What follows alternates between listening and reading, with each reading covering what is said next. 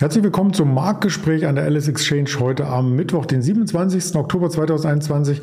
Mein Name ist Andreas Bernstein von Traders Media GmbH und wir haben wieder spannende Themen für Sie vorbereitet.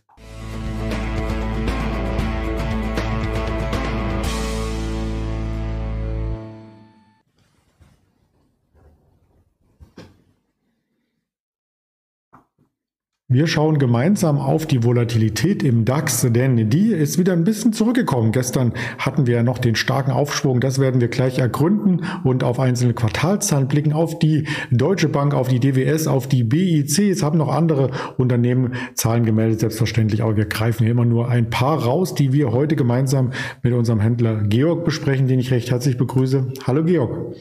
Hallo Andreas, hi. Ja, gestern hatten wir ja einen fulminanten Ausbruch aus der Seitwärtsrange. Sechs Tage hat es den DAX gefesselt unter der 15.600. Gestern der Befreiungsschlag fast schon. Und heute, ja, ist schon wieder die Luft raus. Woran liegt denn das?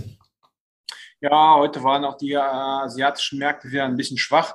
Äh, man muss dazu sagen, der Markt war jetzt die letzten Tage bärenstark, also bärenstark, bullenstark, muss man ja dazu sagen, ne? war bullenstark und ähm, äh, ja, Inflationssorgen, Covid-Sorgen, äh, alles, äh, China-Sorgen, Evergrande, äh, alles hat die letzten Monate nicht wirklich langfristig belastet. Ähm, der Markt ist, wie gesagt, immer noch stark und die kleine Korrektur von heute ist ähm, ja eben nur ein kleines Korrektürchen. Wir werden, es ist eben kein sozusagen ähm, ja, starker Abverkauf. Wir werden sehen, wie es sich weiterentwickelt, ob der Markt noch weit, weitere Höhen erklimmt. Ähm, gestern wurde, glaube ich, gesagt, dass äh, der gesamteuropäische Sektor an einem All-Time-High ist. Ähm, ja, insgesamt ein starker Markt. Ja, Alltime High waren auch die Stichworte beim US-Handel. Einige Aktien, die wir heute Morgen schon im Programm hatten, wie zum Beispiel Microsoft notieren auf Allzeithoch, auch der Dow Jones, der S&P 500, aber auch Rohstoffe, währenddessen die Volatilität so ein Stück weit äh, zurückgeht. Ist da so ein Vorbote auf, dass wir vielleicht doch nochmal einen Rücksetzer im Oktober sehen? Die Volatilität geht zurück, ein Vorbote darauf, dass ein Rücksetzer im Oktober. Ja, das kann ich so nicht bestätigen. Ich meine, die Volatilität als der Markt eben korrigiert hat, man sieht es ja in deinem Chart, äh, ist die Volatilität gestiegen. Ähm, jetzt ist äh, die Volatilität zurückgegangen und kurzfristige Optionen zur Absicherung sind äh, äh damit äh, sehr billig. Das heißt, der Markt geht eigentlich nicht davon aus, dass es eben kurzfristig zu einem äh, Rücksetzer kommt. Wie die Volatilitätskurve jetzt über Monate im Voraus aussieht, kann ich dir nicht sagen, aber es ist natürlich immer so, dass langfristige Absicherungen teurer werden. Ich glaube, die ist auch insgesamt flacher geworden, wenn mein äh, Gedächtnis mich nicht täuscht. Aber äh, wie gesagt, kurzfristig deutet es eben nicht an, dass es äh, zu einem oder dass der Markt glaubt, dass ein Abverkauf kommen könnte.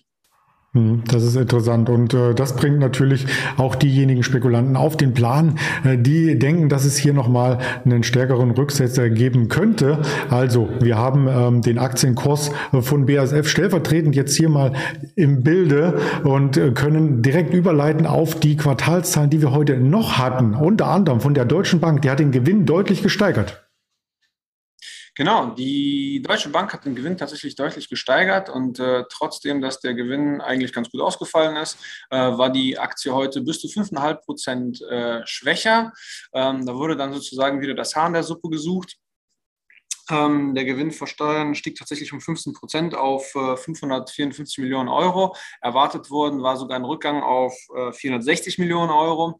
Äh, allerdings äh, rührt eben ein großer Teil des äh, Gewinns äh, daher, dass Steuerrückstellungen oder Rückstellungen nicht so hoch ausgefallen sind wie gedacht. Und dafür, da, also von dem Gewinn sind halt 50 Millionen auf diese Rückstellungen zurückzuführen. Das hat wohl enttäuscht. Man muss auch dazu sagen, die Aktie ist über die letzte Woche sehr gut gelaufen und äh, auch übers Jahr ein Plus von über 27 Prozent. Weiterhin wird auch angeführt von äh, Analysten, dass, ähm, naja, irgendwie vielleicht auch ein bisschen Gewinnmitnahmen äh, kommen und dieser Turnaround-Effekt eben in den Kursen, in dem Lauf über das Jahr schon enthalten ist. Ähm, man hat diese, ja, so ähnliche Reaktionen eben auch schon äh, bei anderen äh, Aktien diese Woche gesehen, wo eben sozusagen äh, Sell the, the Good News ein bisschen angesagt war. Ja, und eng verbunden mit der Deutschen Bank ist natürlich auch immer die ehemalige äh, Sparte, die jetzt an der Börse selber notiert zu betrachten, die DWS Group. Da gab es erst jüngst wieder eine Hochstu Hochstufung und zwar von keinem geringeren als Goldman Sachs. So ist es. Die Aktie wird äh, gern gesehen. Ähm, man kann sich, wenn man sich die Zahlen anschaut, auch äh, verstehen, warum. Äh, allein in äh, Q3 sind 12 Milliarden äh, Netto-Mittel zugeflossen zum Investieren. Ähm, davon tatsächlich äh, allein im ESG-Bereich 5 Milliarden. Also die DWS Group wächst auch mit eben neuen Anlageideen oder neuen Trends im ESG-Bereich. Ähm, insgesamt entwickeln sich eben die Assets under Management gut, der, der Gewinn ist gut, das Cost-Income-Ratio ist plus minus bei 60 Prozent. Jetzt es für dieses Quartal 59,2, aber äh, fürs Jahr wird eben auch äh, eins von äh, 60 äh, Prozent angegeben ungefähr. Also da tut sich nicht so viel. Und der Vorsteuergewinn für neun Monate liegt bei 766 Millionen Euro. Und die Aktie wird insgesamt von den meisten Analysten eben äh, zum äh, Kauf empfohlen. Heute auch ein Prozent schwächer. Man könnte aber auch äh, wiederum sagen, am Montag war die Aktie eben bei 36,70 und steht heute immer noch höher. Also es hat halt quasi gestern den, den Move nach oben schon vorweggenommen. Ähm, ja, insgesamt starke Zahlen. Das werden wir auch weiter verfolgen. Die DWS ist auch einer der Kandidaten, die wir öfters einmal hier porträtieren. Die nächste Aktie eher nicht. Ich glaube, das ist eine Premiere, dass die Aktie hier vorgestellt wird und du wirst uns mehr dazu erläutern, was die überhaupt machen. Ja, genau. Du sprichst von der Société äh, BIC. Ich weiß gar nicht, wie es auf Französisch ausgesprochen wird, aber auf jeden Fall, die machen diese Feuerzeuge und äh, Rasierer und ich glaube, die dritte große Sparte sind tatsächlich Schreibwaren. Äh, die waren jetzt eben in der Pandemie auch arg gebeutelt, weil gerade eben Rasierer nicht so gut gingen. Man sieht es, ich bin auch nicht rasiert. Ähm, ja, Schreibwaren für die Schule waren vielleicht auch nicht so der Hit. Ähm, genau, ähm, die Aktie hat aber die Prognose erhöht und äh, sieht jetzt auf jeden Fall aufs Jahr gesehen die äh, Net Sales äh, bei plus 14 Prozent ähm, gegenüber dem Vorjahr und erwartet waren 5 bis 7 Prozent. Und daraufhin hat die Aktie heute auch äh, gute 5 Prozent an der Börse gemacht.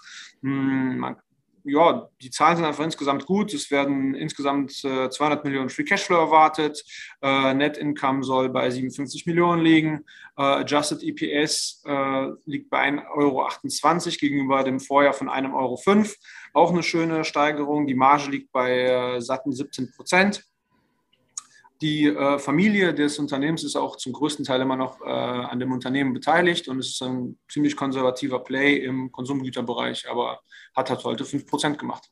Ja, deswegen haben wir sie auch mit reingenommen, die Berichterstattung, die natürlich heute noch weitergeht. Es gibt weitere Quartalszahlen und ein paar, die noch quasi offen sind, vor allem aus Amerika, die habe ich hier einmal zusammengefasst. Da kommt noch eine Boeing, da kommt noch eine CME Group, ähm, eine Coca-Cola, eine eBay nachbörslich, eine Pfizer, die Ford Motors, General Motors, ähm, ja, McDonalds auch noch und ja, dann sind wir fast schon bei Kraft Heinz Ketchup, also alles, was es auch äh, zu essen irgendwie gibt und das Auto dazu, um dahin zu fahren zum McDonalds. Drive vielleicht und an Wirtschaftsdaten haben wir 14.30 Uhr noch das Hauptaugenmerk auf die US-Warenhandelsbilanz, auf die nicht-militärischen Investitionsgüter, Auftragseingänge langlebiger Güter und langlebiger Gebrauchsgüter sowie die Großhandelsinventare. Also viel Spannung, die Sie dann von uns präsentiert bekommen auf den Kanälen der LS Exchange bei YouTube, bei Twitter, bei Instagram, bei Facebook und als Hörvariante bei Spotify, Deezer und Apple Podcast und auch auf Amazon Music. Das füge ich gern noch ein. Das nächste Mal mal das noch auf der Tonspur. Ganz lieben Dank für deine Expertise und dann wünsche ich dir einen erfolgreichen Handelstag. Bis bald. Danke auch dir, Andreas. Dir auch einen guten Tag. Tschüss. Danke.